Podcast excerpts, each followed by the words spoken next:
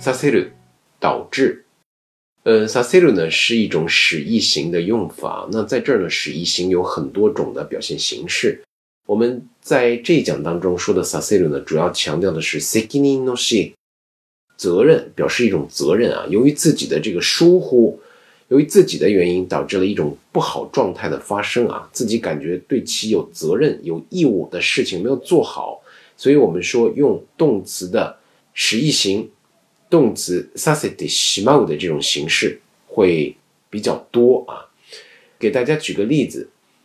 水をあげるのを忘れてしまって、ペットの小鳥を死なせてしまいました。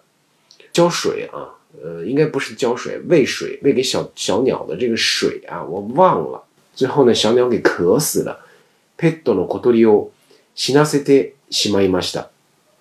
自己呢有一种自责的这种心思在里面。